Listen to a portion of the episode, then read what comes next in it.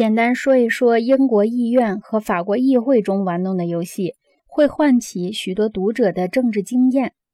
英国人有幸在下议院席中引入了两组议员分开就坐的模式，相反，法国人让议员面向议长席坐成半圆，借以谋求集中制。结果反而形成了许多小组，使这些小组玩弄许许多多的游戏。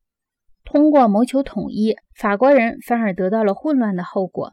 英国人通过树立多样化，如果说得到什么的话，反而是太多的统一。由于他坐在乙方座位上去参加游戏，英国议员丧失了诱使自己动脑的刺激。在球没有传到他眼前之前，他就不用去听别人的辩论。正如一位批评家所言：“假如议席不是面对面安排的话。”英国议员就分不出是和非，也分不出智和愚了，除非他们认真的去听全部辩论的过程。但是大多数辩论是毫无意义的，所以认真去听全部辩论又是愚蠢的行为。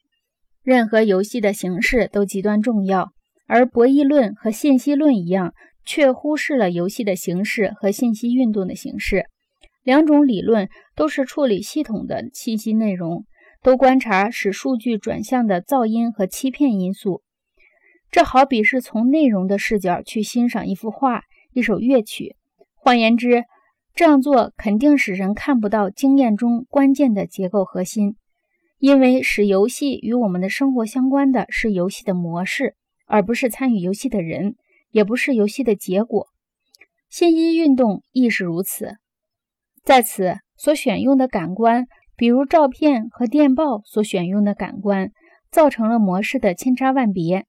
在艺术中，我们的感官在媒介中的具体混合形式是最为重要的。外在的程序内容是骗人的干扰，要使结构形式冲破有意识注意的障碍，就需要这种骗人的干扰。